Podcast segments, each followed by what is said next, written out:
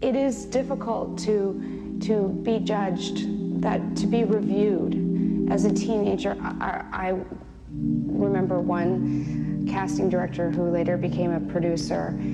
Um, I was in the middle of doing a reading for her, and she stopped me and she said, Listen, you are not pretty enough to be an actress. You have to find something else that you want to do.